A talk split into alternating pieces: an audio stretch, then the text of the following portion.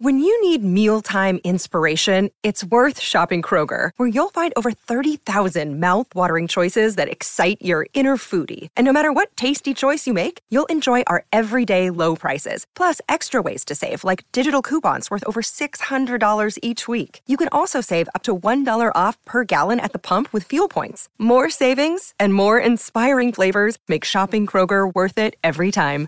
Kroger, fresh for everyone. Fuel restrictions apply. Nuestro insólito universo. Cinco minutos descubriendo nuestro mundo sorprendente.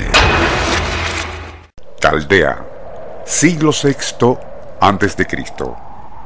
El joven profeta Ezequiel, perteneciente a una familia sacerdotal y deportado a Babilonia por el rey Nabucodonosor, se encontraba aquel día quinto de su destierro junto con otros exiliados en las riberas del río Cobar cuando sucedió. Súbitamente, la tierra se estremeció y según lo registra el libro de Ezequiel 1.1,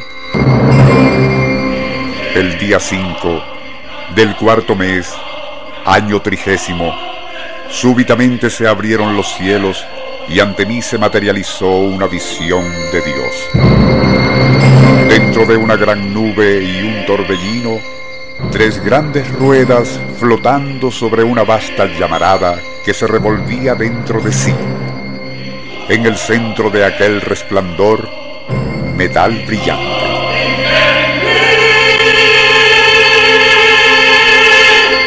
En la rueda exterior, figuras de seres vivientes y sobre sus cabezas una bóveda transparente como el zafiro. En la parte delantera y sobre un trono centelleante como el cristal, la semblanza de un hombre sentado.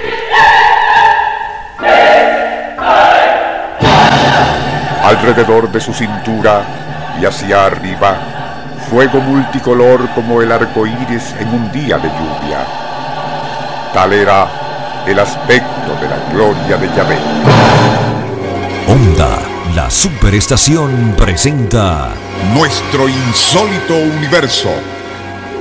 Cinco minutos recorriendo nuestro mundo sorprendente. Una producción nacional independiente de Rafael Silva, certificado número 3664. Aquella inusual visión del profeta Ezequiel, drásticamente resumida, siempre ha llamado la atención de teólogos y estudiosos de la Biblia, quienes, y a falta de otra explicación, la catalogaron de simbólica fantasía. Pero, y a mediados de 1974, un ingeniero de la NASA, de nombre J.F. Blomrich, planteó en un libro al que tituló La astronave de Ezequiel, una versión especulativa de tan extraño evento.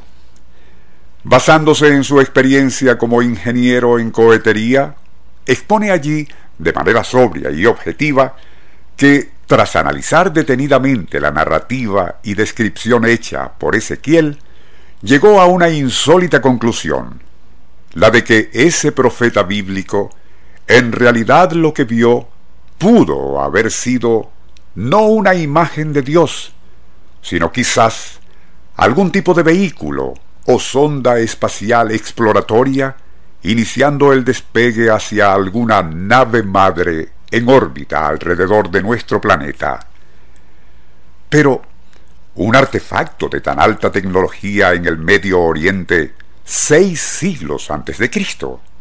Por cierto que ese libro quizás motivó al escritor Ray Russell para publicar un cuento corto al que tituló Ezequiel y los astronautas, donde explica cómo fue que un hecho fortuito permitió al bíblico profeta contemplar lo que imaginó era una visión de Dios.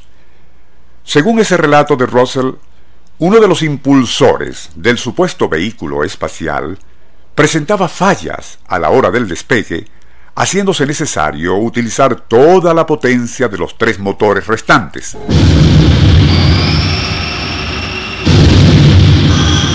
Ello requería que durante los primeros segundos del ascenso se anularan todas las funciones no esenciales, incluyendo el escudo energético que hacía invisible a la nave para los primitivos habitantes del planeta que exploraban.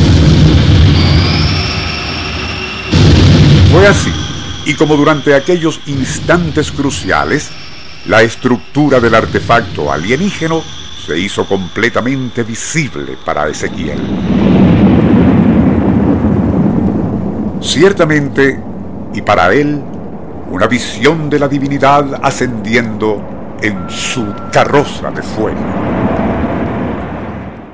Nuestro insólito universo. Email insólitouniverso arroba Libreto y dirección Rafael Silva. Les narró Porfirio Torres.